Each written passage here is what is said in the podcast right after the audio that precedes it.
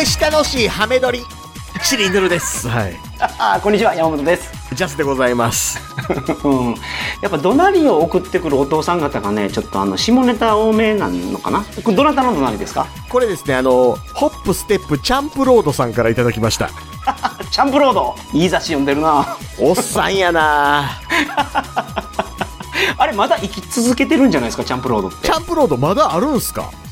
いや、わからんけどえ、あれ、なくならないような気がするんですけど。え、だってあんなもんコンビニのエロ本よりよっぽど教育に悪いでしょ。そうですね。ねえ。見てみましょう、チャンプロード。チャンプロード2005年で終わってる気がしますけど。終わってるか。あ、2016年11月26日発売後をもって休刊。あ残念。あ。これはね、我々の時代はね、やっぱ本屋行ったら、うん。ボディービルの本と、うん。チャンプロードと、うん。あとムー。この雑誌は買わずに立ち読みするという。あとね、僕はね、あの、マルとラジオライフを立ち読みしてましたね。ラジオライフ。ラジオライフ読んでたんや。あと、マルね、マル。マルって何ですか？えー、軍事系の雑誌。うん、それは知らないな。なんか本屋行ったら月刊秘伝とかいう雑誌ありますけど、知ってます？え、なんすかなんすか？秘伝。秘伝？はい。だから、いろんな武術のあ秘伝を特集してるやつやと思うけど。あ。あ、でも、ああいう雑誌もしんどいんでしょ？ああ、売れないからってことですか？売れないから雑誌ってどんどん減ってるじゃないですうか。ん、うん、うん、うん。うん。やっぱあの、ね雑誌って、あの、心なく買った時にすっごい楽しいでしょ？心なくってどういうことですか？え、なんかあの、適当に、うわ、なんやろこれ、買ってみようって言って買って読んだら、うわ、もうめっちゃおもろいんや、みたいなのが、一番テンション上がるじゃないですか。確かに確かに確かに。まあ、雑誌どころか本屋さんが大変やからね。あまあね、まあねう。ん、ただね、けど、なんかうん YouTube でう、ん、堀江さんが言ってたんですけど、うん、こう本屋がこうやって潰れてる理由。うん、本屋って、まあ、何も考えずに、うん、出版社から、うん、まあ、送られてくる本を並べてたら、うん。商売になってたんですよ。何何も考えずに。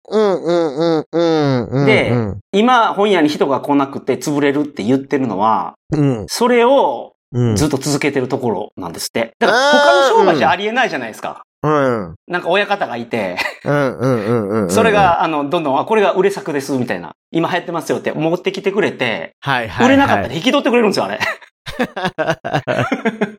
あ、でもね、その辺で行くとね、僕はちょっと本屋さんに酔った立場で見てて、はいはいはいはい。本屋さんってこう中継ぎっていうシステムがあるんですよね。うん、うん、うん、うん。まあ言ったらその、卸屋さんですよね。はいはいはいはい。で、卸屋さんから欲しいって言って書いて送ったはずの注文の本は卸されなくて、へえ。卸す側が売りたい商品がガバってくるっていうシステムがあるんですよ。なるほど。要は、その、こういうのは欲しいよ、売れるから卸してくださいねっていうやつは買い切りで取り寄せることができるんで。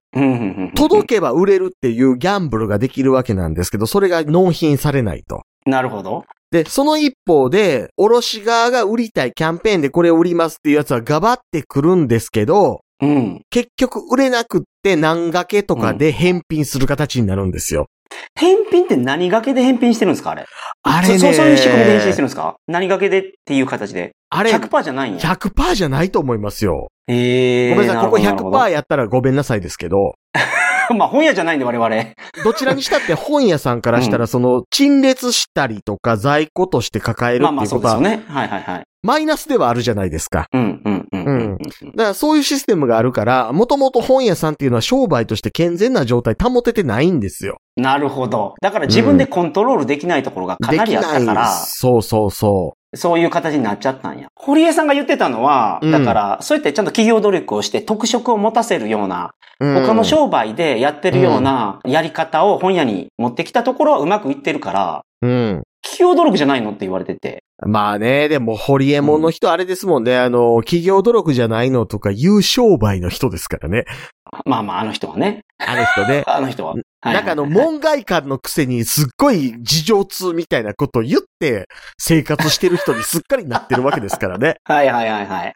うんまあでも見てたらすごい頭いいな、この人ってお思っちゃいますけど、僕は。そうそう。だから、ある種の頭の回転の良さっていうのはすっごい僕認めてるんですよ、ホリエモン。うんうんうんううんん。ただ、なんかあの、この人多分文化的なうん。素地うん。のすごい薄い過程だったっぽい気がするけどなっっていうのは思いまああ、す。なるほど。はいはいはいはい。それなんか、あの、野菜食べましょうみたいなことを言うと切れたりするか？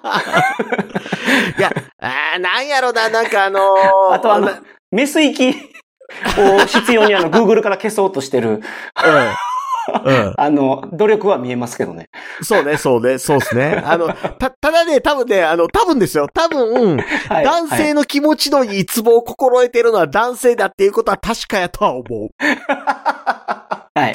言い古されてますけど、僕はそれはそう思います。うん、うん、うん。うん。でそういう意味で、あの、女性は女性側として、はい。結局男ってなんか父舐めてくるけど、そこちゃうねんとかって思ってそうやなって思うじゃないですか。ああ、それはけど、うん。あるみたいですよ。でしょ？っていうのが、うん。ま、な、ま、ちょっとだけ話させて、これ。うん。コンプラ委員会なんですけど、僕は。わかりました。今回は僕が、あの、ジャス コンプライアンス委員会として頑張ろうと思います。ま ああ、なるほど、なるほど、なはい、るほど。はい、はい。その、まあ、ジャスさんも僕もそうなんですけど、うん、右と左、どっちの方が、うん。その、いいかってあるじゃないですか。え、乳首？そうそうそうそう。あー。それはね、あの、あうんそっちじゃないのになって思ってるみたいですよ。あー、なるほど、なるほど。うんうんうん。で、やっぱり女性の方が乳首舐められる機会っていうのは多いわけですもんね。まあもちろんもちろん。赤ちゃんもいますから。うん。あー、そうそうそうそうそう。いうんうんうんうん。や、ほんでまたね、あの、乳首舐めてると思いません？あの、こいつの乳首、途中から俺の唾液の匂いするなって思いません？ちょっと待ってください。あの、え、え？コンプラ委員会がちょっとあの、機能してます？これ。あ、僕としてはコンプライアンス委員会の 枠の内やなと思ってたんですけど。いかん。頭にこんなに話してしまった。今日大事な話があるんですよ、そういえば。あかんそう、今日大事な話があるんですよ。はい。今日スペシャル回なんで。あ、そうですね。どなりをお送りいただきました。なんですか、ワンツーレッツゴーさんでしたっ ホップステップチャンプロードさんけです。それそれ。ホップステップチャンプロードさんありがとうございました。またありがとうございましたはい。本日の iTunes レビューをご紹介します。これはジャスさんがこれを読んでほしいと。いうことで、こちらを取り上げさせていただきますが、アップルえーポッドキャストレビューね。スミットさんからの、はい、はいあ、そうか。アップルポッドキャストレビューですね。はいスミットさんのレビューです。ありがとうございます。タイトル、松本人志気取りのトーク。よっこういう芸人気取り素人寒いです。というわけで星一ついただきました。お素晴らしい これを取り扱ってほしいということで、はい。あれですか？言いたいことがあると。そうですね。あのーこのアップルポッドキャストレビューを取り扱うからには、これぐらい飲んどかなあかんなって思う狩猟の倍ぐらい飲んでから今喋ってますけど。は あそうですね。い。実は打ち合わせやってたんで、この収録前に。2時間ほど。そう、2時間打ち合わせするポッドキャスト なかなかないっすよ。新しい企画が始まりますからね、皆さん。う楽しみにしておいてくださいね。そう、そう、はいそう。ね。その2時間の間、僕はもう夜なんで飲み倒してるわけですよ。はいはいはいはい。ところが山本さんカナダじゃないですか。あ、そうですね。はい。で、カナダはこっちと13時間違うので、そうそうそうそう。そうまあ、完全に入れ替わってる感じです、だから。そ日本が夜の時、こっち朝です。う、そうなんです。こっちはあの、報道ステーションとか始まってる時間帯なわけですけど、はいはいはいはい。なるほど山本。さん時間的にはプリキュアぐらいの時間じゃないですか。あ、そうね、日本にいたらね。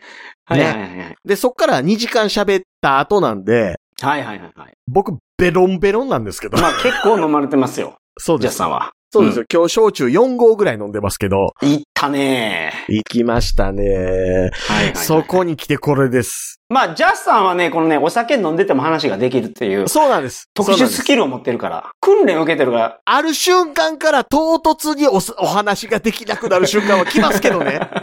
はいはいはいはい、はいうん特殊な訓練を受けてる方なんで。そうなんですよ。特殊な訓練を受皆さんやけてるので。ったらダメですよ。あの、そうです。焼酎そうです4合飲んでポッドキャスト収録とか普通はやったらダメなんですけど。そうです、そうです、そうです。あとあの、僕の高2の時みたいにあの、ウイスキー一本開けて学校行ったりとかしたらダメですよ。いや、もちろん、もちろんダメですよ。朝4時半にブエー入って行ってましたけど。はいはいはいはい。まあそういうね、時代もあったと。はい。そんなで中も、スミットさんへのレビューへの、まあ言いたいことがあるということなんですけど。あの、すごいよなって思うんですよ。いや、松本人志の影響下にある人に対してこれを言っていたのであれば、うん。うん。刺さる言葉じゃないですか。松本人志を気取りやがってと。そうそうそうそうそう。んん僕、松本人志風ですか？うんいや、うん、うん。かけらもないですね。まあ、関西弁っていうところで、そう。そう、そう。いや、あのね、これがね、例えばね、例えばですよ。うんはいはい。上岡龍太郎気取り。うん。な屋るほど。敷高人気取り。なるほど、なるほど、なるほど。はいはいはいはいはい。北野誠気取り。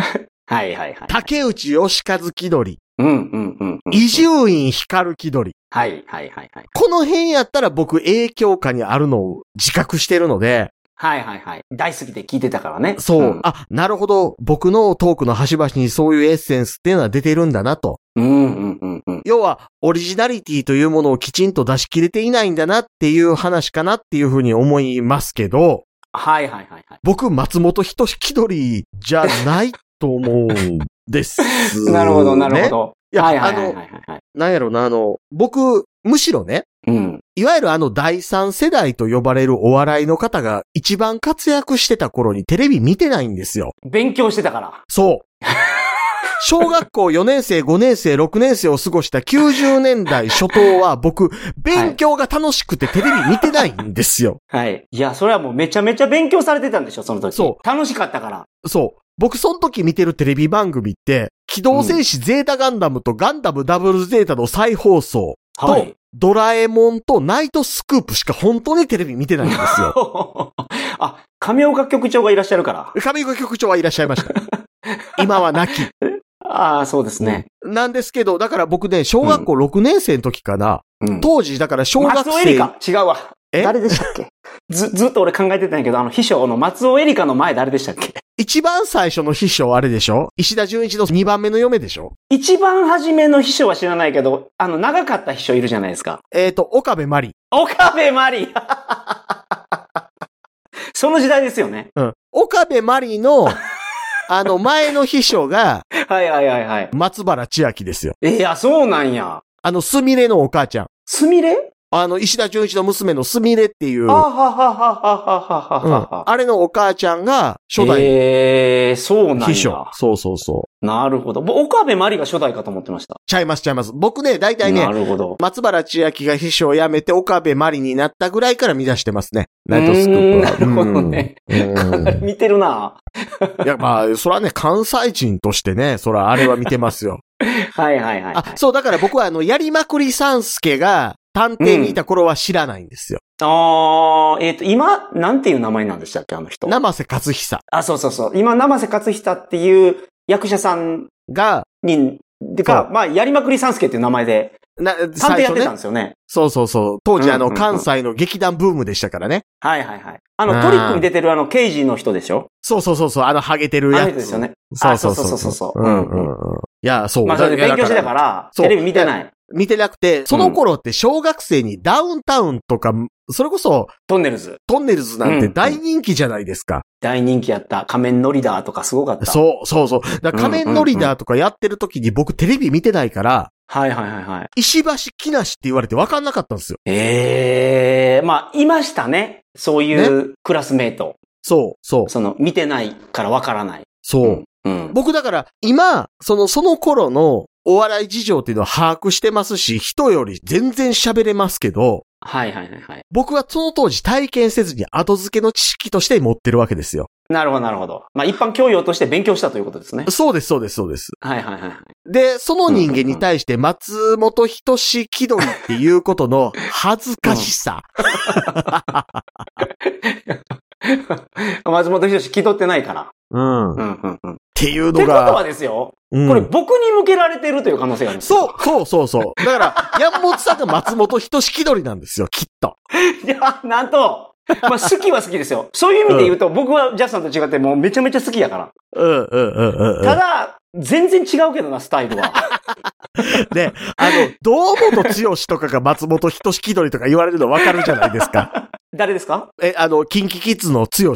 はいはいはいはいはいはい。あの人だって一時松本人志がテレビで言ったネタそのまま言ってる時ありましたからね。うんうんうんうん。うん。ガチャピンが海の中潜ってて、うわ、不思議な生き物がいっぱいだって、お前が一番不思議な生き物じゃーって言って、松本人志が言ったやつ別のテレビで堂本剛がまんま言ってる時とかありましたから。なるほどなるほど。うん。は いそれは。松本人志気取りでええと思いますし、はいはいはいはい。ポッドキャストやってる人がありがちな、うん。うんうんうん。松本人志の放送室？っはいはいはいはい。て番組よく聞いてましたって人多いじゃないですか。うんうんうんはい。僕もそうです。松本人志の放送室めちゃめちゃ聞いてましあた。、聞いてました。僕ね、はい。松本人志の放送室、まともに一回も聞いたことないんですよ。なるほどなるほど。うん。だからジャスさんの場合は、サイキック青年団とか、そ伊集院光の、う。うん。どの番組？深夜のバカ力。あ、それか、やっぱり。うん、そう。やし、豚頭レイカとか知ってましたもんね。そうそうそうそうそうそうそう あの、変死体とか水死体とかやってたあたりとかね。めちゃめちゃ古いやつ。はいはいはい、はい。うん。うんうんうん、あの、だって、1年に2回ぐらい思い出して自分で歌って爆笑してますもんね、あの。あの、青春時代の替え歌？はいはいはいはい。うん。山下くんちにいたけど、山ちゃんくもんで、待ちぼうけっていう、青春時代の替え歌の伊集院光の番組で、うん。その、フルコーラスジャスの青あるやつ春時代、ジャスさんの青春時代じゃなくて、青春時代って歌やね、それ。うんうんうんうんうん。えっと、誰でしたっけ？森田光一とトップギャランのやつ。それ、それ、それ。うん はいはいはいはい。青春時代はーって。そうそう、青春時代はっていうのと、もしくははい一番世の中に知られてるやつは、せうん、それはっていうあの歌歌ってた森田光一ですよ。あ、あれ森田光一なんですか？そうそうそうそうそ俺、あれ松山千春が歌ってるかと思った。う。それあの、高音で歌ってるおっさん全部松山千春や思ってるでしょ。ああ、あれそうやったんや。そう、だからね、それぐらいね、今でも歌って面白いと。うん面白いっていうぐらい、うんその、うん、だ僕あの、高須っていう人があんま好きじゃないんですよ。ああ、あの、放送作家の松本人志さんと、うん。えっ、と、放送室をやってたパートナーの人ですね。そう。はいはいはい。トークの質で行くと、松本人志気取りってあの人のためにある言葉でしょ？まさに。ま、ねあの人ももちろん、もちろん面白いですよ。うん。面白いけど、やっぱりその影響はバリバリ受けてるでしょうね。学生そうの時から。そうそうそう。そうそうそう。んめっちゃ面白いと思って憧れてたんやから。そうなんですよ。で、こっちは松本人志確かに天才やと思います。うん、思う。うん。天才やと思うんですけど、あの松本人志っていう人って、うん。悪く言うと関西の芸人の大御所と言われる人のパロディ。うん。よく言うと関西芸人のゴンゲみたいな人じゃないですか。うん、うん、うん、うん。漫才が思考のコンテンツというような認識を持ってる。それは、あなんか漫才はなんか高尚なお笑いで、うん。っていうのがなんか大阪の芸人さんにあるような感じがするな。そう。で、その辺の意識を煮しめたみたいな人であって、はいはいはいはいはい。で、僕はだからどっちかというと、上岡龍太郎とか、屋敷隆人とかの影響下にあるとは自分でも思いますから、はいはいはいはいはい。まあ、圧倒的にその上岡龍太郎さんとかの方が近いですね。ですし、屋敷隆人なんか芸人ですらないですからね。ああ、うんなるほど。まあ、あの人おしゃべりが上手やから、トーク番組結構持ってましたけど。ああの人あの、うん関西のなんかお笑いの賞を受賞してましたけど、あの人歌手なので、歌手やから。うん、はいはいはい。なんですよ。っていう中でうん松本人志っていう、うん。その表現しかできないという、この方、なうんど、ど、何さんでしたっけ？えー、スミットさんです。スミットさんの、要は関西芸人っぽいことを言ってる人を一括りに松本人志と言ってしまうボキャブラリーのなさ。はいはいはいはい。まあ、お笑いといえば松本人志ということなんでしょうね。これ恥ずかしいなっていうのと、いはいはいはい。もう、もう一個もう究極的やなって思うのは、はい。お笑い的なものが失敗していることを、うん。寒いって表現するのっあーわかて、るわかる 松本人志が広めたやつやんか。は いはいはいはいはいはいはい。言ってなかったもん。うん。このね、人にね、寒いっていうやつは、うん。僕の経験ですよ。うん。まあ、その人が面白かったことはないね。うん。面白い人人に寒いって言わないから。で、で、ですし、ですし、はいはいはい。寒いって表現を人にするっていうことが、はいはいはい。なるほどなるほど。松本人志の非常に大きい影響下にあるやないかっていうことに自自ら気づいていないことでもあるんですけど、あるんですけど、、あるんですけど、うんうん、うん。は。僕は一個ね、この方に一つ感謝をしてるんですよ。おーほうほうほうほうほう。なるほど。何かに気づくことができたんですか？そう。あの、僕はね、今回この一連のその、この寒いということについての指摘をするにあたって、やっぱりある程度ネタを来るじゃないですか。考えてみたと。うんうん。で、そしたらね、一個ね、うん。モノマネを得得することができました。おあ 何？その、何かに気づいたわけじゃなくて、ゲイが一つ増えたってことですか？はい。ので、それを、じゃああ披露していただけるとひ披露しますね。はい。はい、はい。はい。いきますね。お願いします。この中に一人、松本人志気取りのやつがおる。お前やろ。いや、違いますよ。僕じゃないですよ。でも、松本人志気取りでポッドキャストやってるやつって、寒いですよね。お前やー。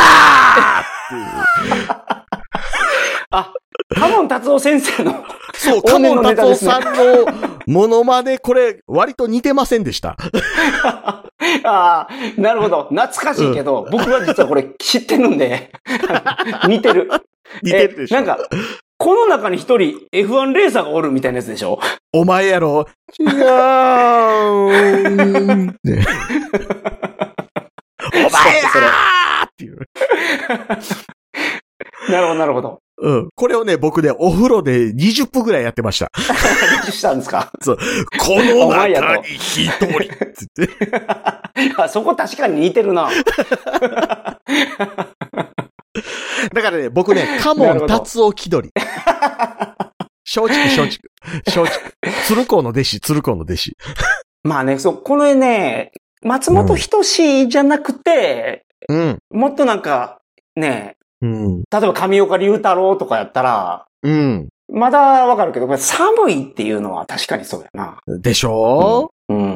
いや、もっと言うと僕がこれまで言ってた番組の中で上岡龍太郎に対して発言してた機会っていっぱいあって、うん、うん、うん。で、やっぱ初期の上岡龍太郎って割と浅いこと言ってるな、みたいな話とかってしてたりするわけですよ。ほうほうほう、なるほど。うん。そこに対して松本人志気取りとか言われた日には、あの、筋違いも甚だし。うん。うん。ですし、もっと言うとあの、僕あの、ほら、N1 っていう企画やってたじゃないですか。えーと、えっ、と、ほ、他のポッドキャストを評価するっていう。はいはいはいはい。で、その中で言ってましたけど、評価基準を明らかにしていない評価に何の意味があるんだと。はいはいはいはい。うん。うん。じゃあ、この、どなたか何さんでしたっけ？スミットさんです。スミットさんは何を基準に評価して星1個やねんっていう話じゃないですか。うんうんうんうんうん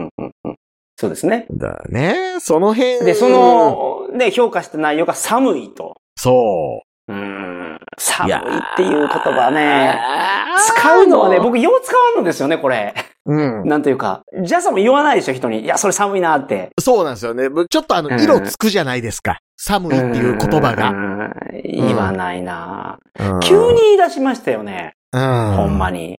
僕、めっちゃっていう言葉も、うん。どっかのタイミングで東京の人が言い出したんですよ。はいはい。む昔全然言ってなかったけど、今東京の人が、うん。めっちゃすごいじゃなくて、めっちゃすごいとか言ったりするじゃないですあか。東京の言葉になってるでしょ。あの、もっと言うとね、関西でも、うん矢部博之以降何々してはるってめっちゃ言うようになりましたからね。あー、なるほど。うん。だからやっぱりそのテレビの影響で言葉は変わるんでしょうね。うんただこの寒いっていうのは松本人志が考えたって、その考えたっていうか作ったって、もうめちゃめちゃ知ってるからみんな。ブルーとか。うんえっと。ね、松本人志が考えたんじゃないですよ。広めたんですよね。あー、なるほどなるほど。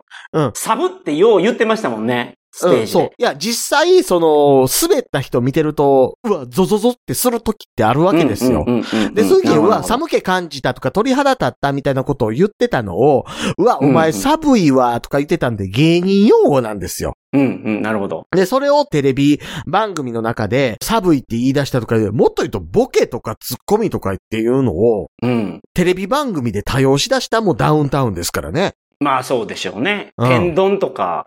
テレビとかですごい言い出したのとかも。安清って割とどっちもボケたり、どっちも突っ込んだりしてたわけですよ。うーん。まあ面白かったけどね、あれ。今見ても面白いけどね。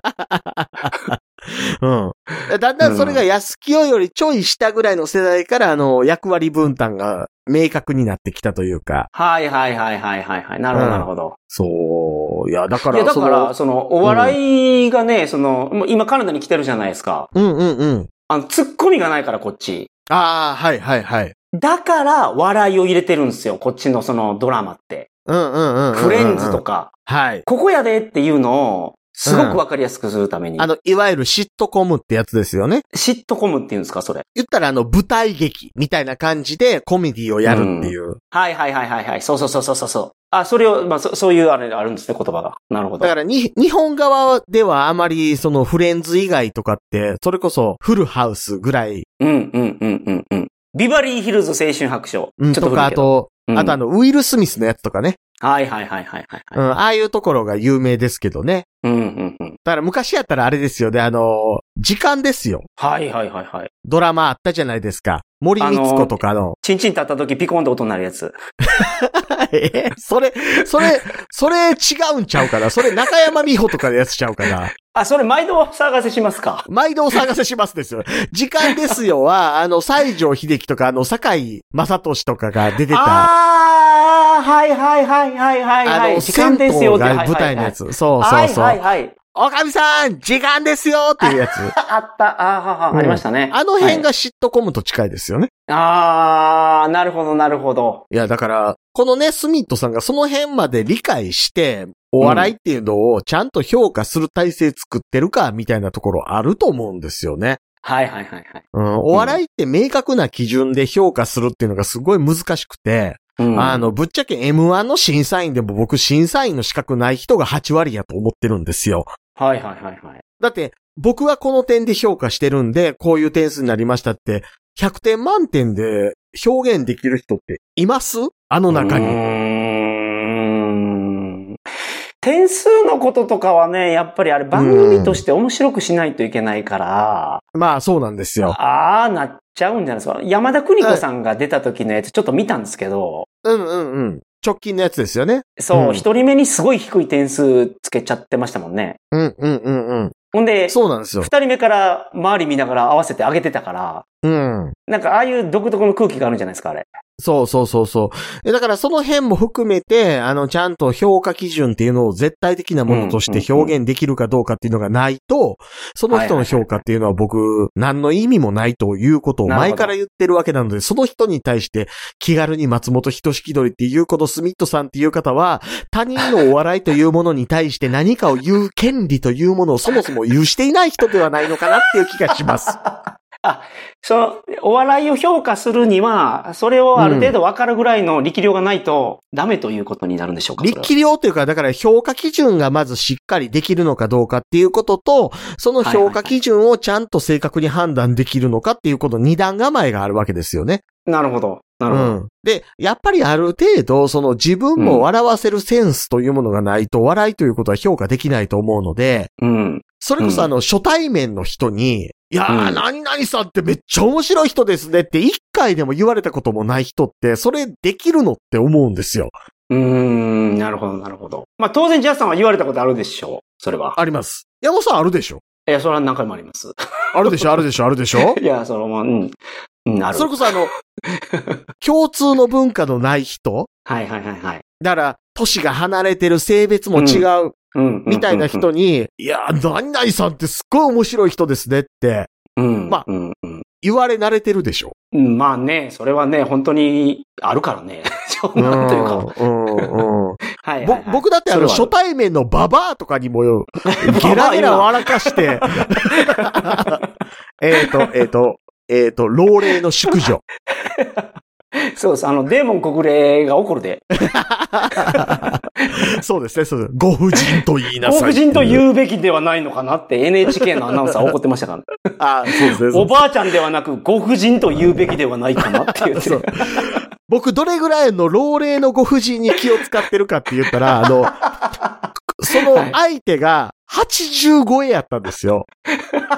で、その時に僕、あの、たまたまね、世界陸上の話になったんですよ。うんうんうんうん。で、世界陸上であんな幅跳びとかってすっごい飛べるのは羨ましいですね、みたいな話を誰かがしたんで、はいはいはいはい。だからその会話の中で、なんかやっぱあれでも空中でやっぱ体勢作るのでもこう足をうん。こう空中でも動かしてでも前に出るっていうのがあれが重要なんでしょうね、みたいな話になったんですよ。うんうんうんうんうん。で、あ、そうですねって言って、僕その時、あの、スローモーションとかで見ても、走り幅跳びとかの時って、空中で10歩ぐらい歩くみたいにしてますもんねって言おうとしたんですよ。うんうんうんうんうんうん。で、そしたらその輪の中に80代の女性がいるなって思ったんで、うん僕は、そのスローモーションって言ってもわからない可能性があるって思ったんで、うんうんうんうん。分解写真なんかで見てもって言って言い換えるぐらい配慮が行き届いてるわけですよ。うんうんうん。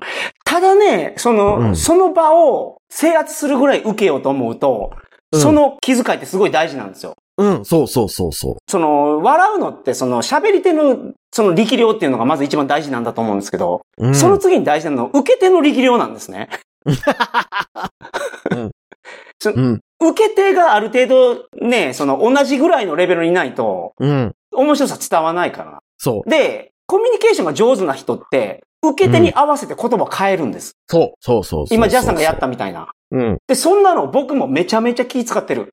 うん、うん。だってうん、喋ったことが相手に伝わらないと意味ないから。うん、それまでに話した中で、あの、この人ここまでは知ってるだろうなとか、うん、ここは知らないだろうなとか。うん、あとは、ジョークにしても、この辺はこの人あんまり眉をしかめてあんまり笑わないけど、この辺は笑えるんやとか、そうそうそう。いうのの、なんか、初めの話をしながら、その情報を取りに行きますもんね、僕ら。そう、いや、だから逆にあれですよね、あの、初対面の人が多い飲み会とかで、最初のうん1時間ちょっと黙ってしまって、周りを見てるときありません？はいはいはいはい。